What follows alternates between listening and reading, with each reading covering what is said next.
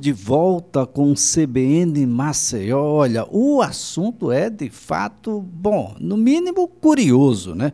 Porque, segundo o LinkedIn, a quase metade dos profissionais, 49% dos profissionais, afirmam que a pandemia afetou negativamente a confiança no trabalho e uma das implicações, ou pelo menos uma das explicações, é a síndrome do impostor. Você sabe o que é isso? Quais são as implicações? De que maneira a gente pode identificar e como superar essa situação? Eu também não. Mas a gente vai conversar com quem entende do assunto e trazer um pouco mais de luz para essa situação. Eu já estou na linha com o professor universitário, doutor em psicologia, professor Liércio Pinheiro. Um bom dia. Bom dia, Elias. Bom dia, ouvinte da Rádio CBN. Olha, aqui quem está falando é o Elias Ferreira, não é um impostor. o que, que vem a ser essa síndrome, doutor? É, Elias, é, a gente chama síndrome impostor, às vezes as pessoas interpretam erroneamente o termo impostor, mas na realidade é caracterizado né, por alguns sintomas onde o indivíduo fica abalado emocionalmente, onde o indivíduo apresenta uma baixa autoestima. Então, a síndrome do impostor, na realidade, é um conjunto de sinais, não é uma doença. Né? Porque as pessoas falam síndrome é uma doença. Não, síndrome não é uma doença, é um conjunto de sinais é, é, ou características que se assemelham à doença. Então, a síndrome do impostor, ela afeta geralmente profissionais, olha só, tenho essa síndrome em alguns estudantes. Né? Então, ela é caracterizada por alguns sintomas. Então, necessidade de se esforçar mais, é, ele tem autossabotagem, ele adia tarefas, medo de expor, comparação com os outros, é, querer agradar demais as outras pessoas. Então, ele começa a acreditar que ele não é capaz. Aí vem o nome impostor. Então, ele está exercendo uma profissão, ele está exercendo uma função quando ele acredita que não é capaz. Então, se ele recebe uma promoção, ou ele arranja, ele arranja um novo emprego, ele acredita que foi golpe de sorte, não foi a competência dele. dele. Então, isso que é síndrome do impostor. Bem, professor, é, de uma certa forma, a, a gente, nesse caso, cria uma insegurança em relação ao outro. Olha, eu acho que ele percebe que eu não tenho aquilo que eu acho que não tenho, embora tenha. Verdade. Né? Então, assim, eu tenho um problema de autoestima. Você tem uma ideia, um exemplo prático ali.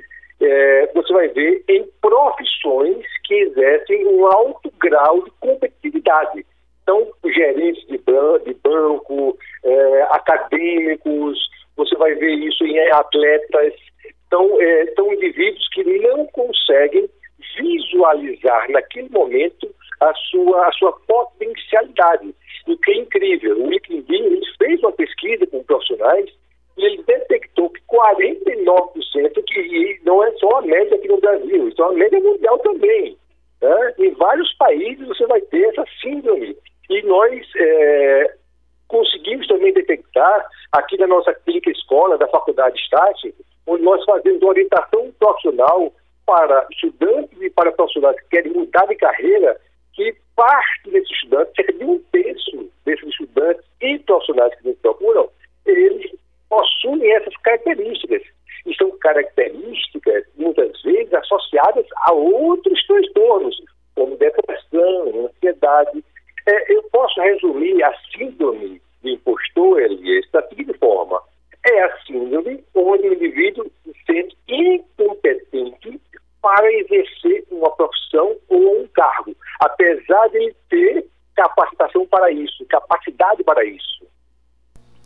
Agora, professor, sendo assim, e eu fico aqui a imaginar a dificuldade a, dos coaches e, e daqueles que estão se submetendo a esse autoconhecimento em identificar, porque parece-me que esse deve ser um, um, desafio presente em, em, praticamente todas essas situações, identificar os seus pontos fracos identificar os seus pontos fortes. Parece-me que se essa resposta ela não for honesta, ela não for real, a gente vai criar de fato um, um diagnóstico totalmente desconexo com a própria realidade. Isso, a sua colocação foi perfeita. O que acontece? É, lembrando que todo profissional tem pontos fortes e pontos fracos. Você vê isso quando é, o indivíduo está submetendo a um processo de coaching, é, de mentoria, é, de supervisão. Você vai ver que esses profissionais eles têm capacidade. E não é baixa capacidade, não, porque muitos profissionais estão ocupando altos cargos. Mas o que acontece? Durante a pandemia, houve uma exacerbação, houve um aumento né, de cobranças sobre e eles entraram em um estado de acreditar que os seus pontos fracos são maiores do que os seus pontos fortes. E aí vai gerar uma grande confusão. A, a sua autoestima vai lá para baixo. Olha só, uma sensação de fracasso. Imagine um profissional que ele é capaz, ele é capacitado, mas internamente, psicologicamente, ele se sente fracassado no que ele faz.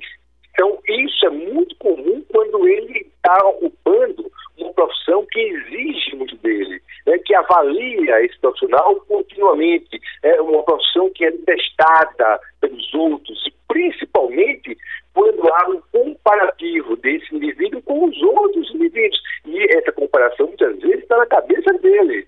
Então, é por isso que eu tenho pontos fortes que precisam, em determinado momento, né, exercer uma influência sobre o indivíduo. Eu preciso ter consciência desses pontos fortes, para que eu não tenha a sensação de fracasso. Bom, desacreditando no meu potencial, eu posso até mesmo, bom, fugir de novos desafios, uma promoção, por exemplo, um, uma posição diferenciada dentro da própria empresa, por entender de que não sou digno ou não tenho os critérios que são necessários para ocupar e desenvolver aquela atividade? Exatamente. O indivíduo ele se sente fracassado, ele se sente impotente. Esse sentimento de impotência, ele vai deixar, de, inclusive, de concorrer ou de pleitear né, um crescimento profissional. Então, você vai ter aí um grande empecilho profissional. Agora, o que acontece também, do outro lado, é, você vai ver essa síndrome também em estudantes. É aquele estudante que tem potencialidade, que, que é inteligente, aquele estudante que, que consegue é, aprender com facilidade, mas que não está com autoestima elevada o suficiente é, para, quando tira uma nota boa, ele acredita que o professor o ajudou. Então, assim, você tem aí uma certa, uma certa sintomatologia, inclusive o medo de se expor. E aí entra na questão que você acabou de falar, Elias, que é o indivíduo não concorrer, ele não acredita é capaz, então ele não vai né, se candidatar a uma nova vaga pelo medo de exposição né, e o medo associado a essa, essa exposição. Agora, uh, professor, eu fico aqui a imaginar de que sendo uh, um descrédito à, à sua própria atuação, o seu próprio olhar sobre si mesmo, ele não deve acreditar também no que faz e o resultado alcançado parece que também nunca irá satisfazê-lo, de modo que a gente não pode chegar a um esgotamento mental, quem sabe ah, nesse ato de desacreditar em si, a gente não desenvolva, ah, de uma certa forma, aversões ao ambiente de trabalho, à própria profissão, uma síndrome de burnout ah, estaria a caminho desse desse estágio em que pode chegar o, o próprio profissional, professor? Elisa, a sua análise foi perfeita. Por quê? Porque o indivíduo é cometido por um alto grau de exigência. Então, a autoexigência exagerada faz com que ele não consiga lidar com o seu dia a dia. Olha só, você falou um ponto muito importante aí, que foi a síndrome de burnout, que é a síndrome da fadiga extrema. Imagine você né, continuamente cansado, imagine você continuamente sendo exposto a uma alta exigência e acreditando que você não é capaz de corresponder ao meio, à exigência do trabalho, às exigências dos amigos, da família, você começa a desenvolver, que há uma grande possibilidade, uma outra síndrome, que é a síndrome burnout, que foi reconhecida é, pela Organização Mundial de Saúde como uma doença ocupacional. Agora, professor, existe um perfil ah, psicológico que estaria mais propenso a essa situação? Nós temos, por exemplo, um, um perfil do indivíduo que estaria mais suscetível a essa situação? Ou isso é comum, por exemplo, a homens, mulheres, em qualquer idade, em qualquer situação? Ótimo. A sua, a sua pergunta foi excelente. Por quê? Porque é um tipo de síndrome que ela vai acometer homens e mulheres na mesma proporção. Olha só. No entanto, o que acontece? Nós temos é, tipos de personalidade que são mais, são mais é, perceptíveis, esses sintomas. Então, é aquele indivíduo que é muito mais é, workaholic, né? aquele indivíduo que é muito mais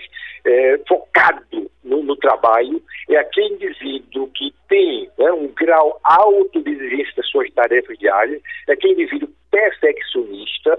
E outra coisa, Elias, né, nós começamos a observar que essa sintomatologia né, ela é, é característica de profissões que são competitivas associada a isso, a, a, esses sintomas. Então, existe um tipo de personalidade, existe um tipo de pessoa que é mais suscetível à síndrome do impostor.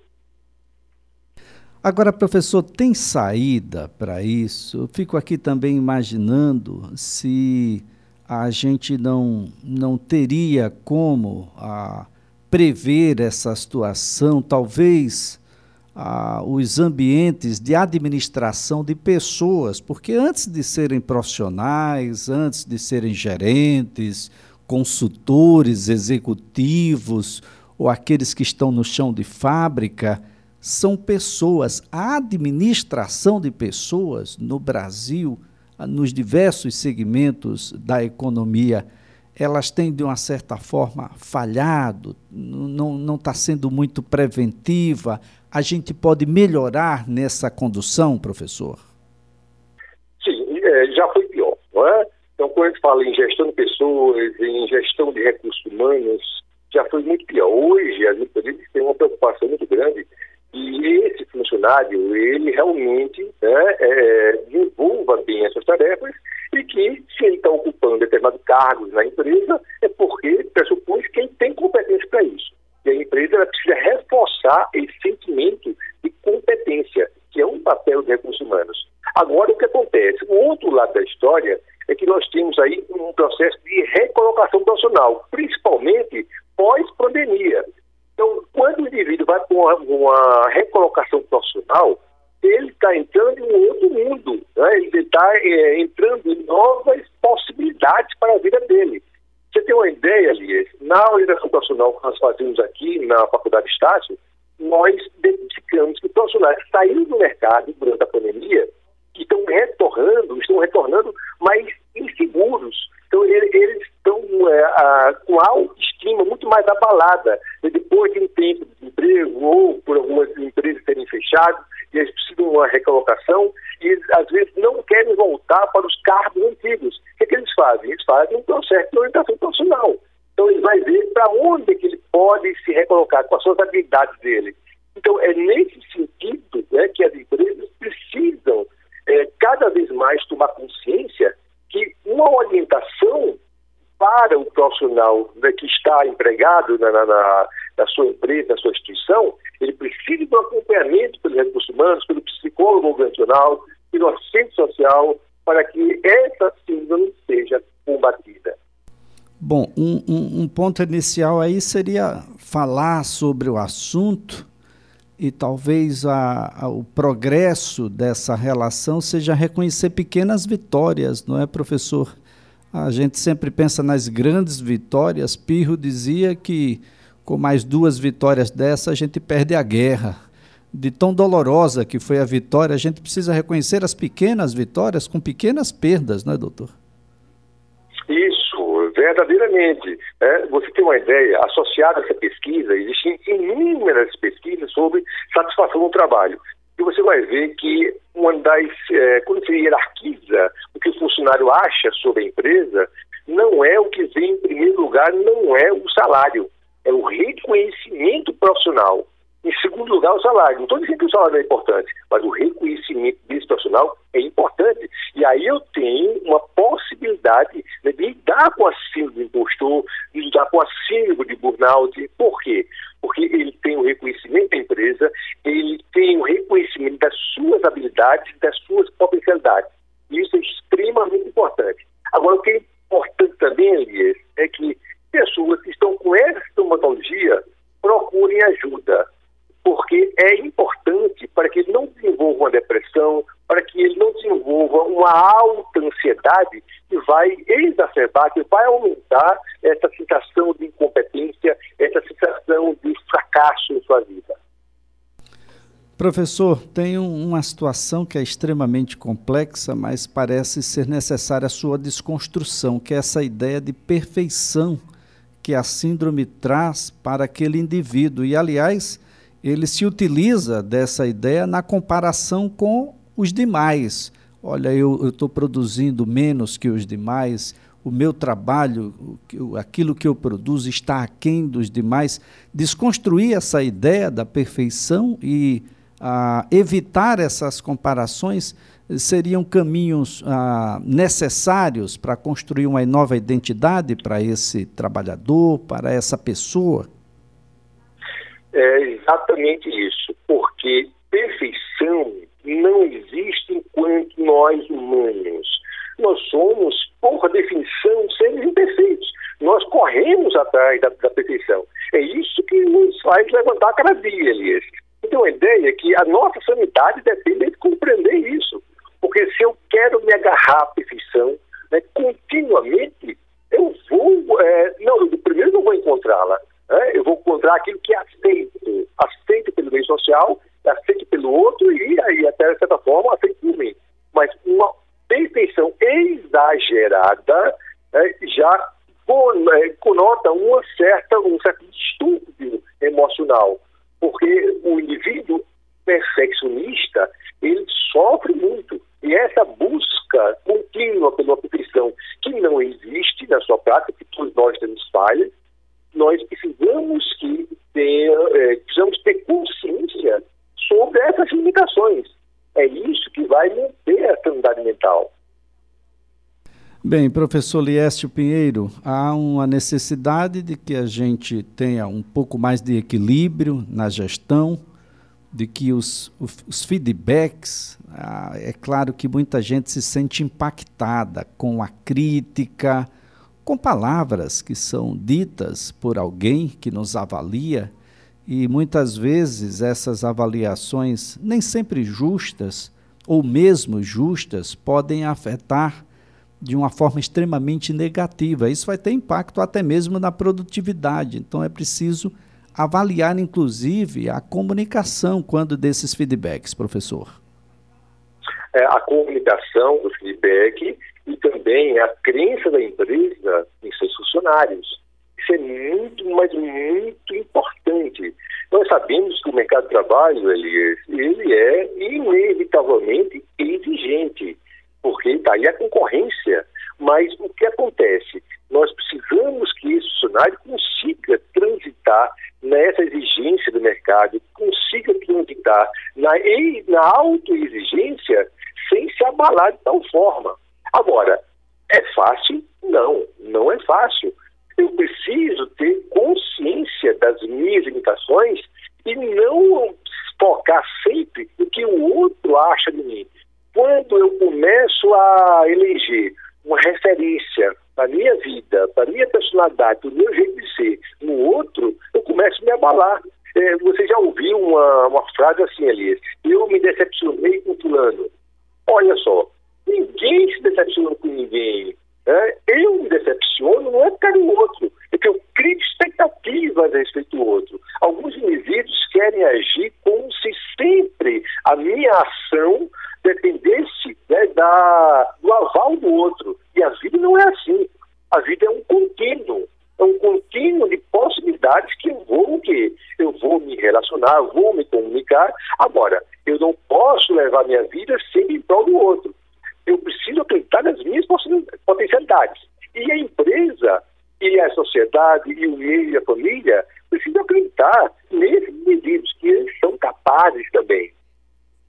Isso vale para a família, não é, professor? Os filhos. Muitas vezes só há uma aproximação quando dá crítica, é preciso elogios, é preciso uma série de outros fatores. Isso não se apresenta apenas apenas nos profissionais, tão somente nos profissionais. Professor Lieste Pinheiro, foi um prazer tê-lo aqui. Uma excelente sexta-feira, ótimo final de semana para o senhor. Obrigado, Elias. Professor Lieste Pinheiro é professor universitário, doutor em psicologia.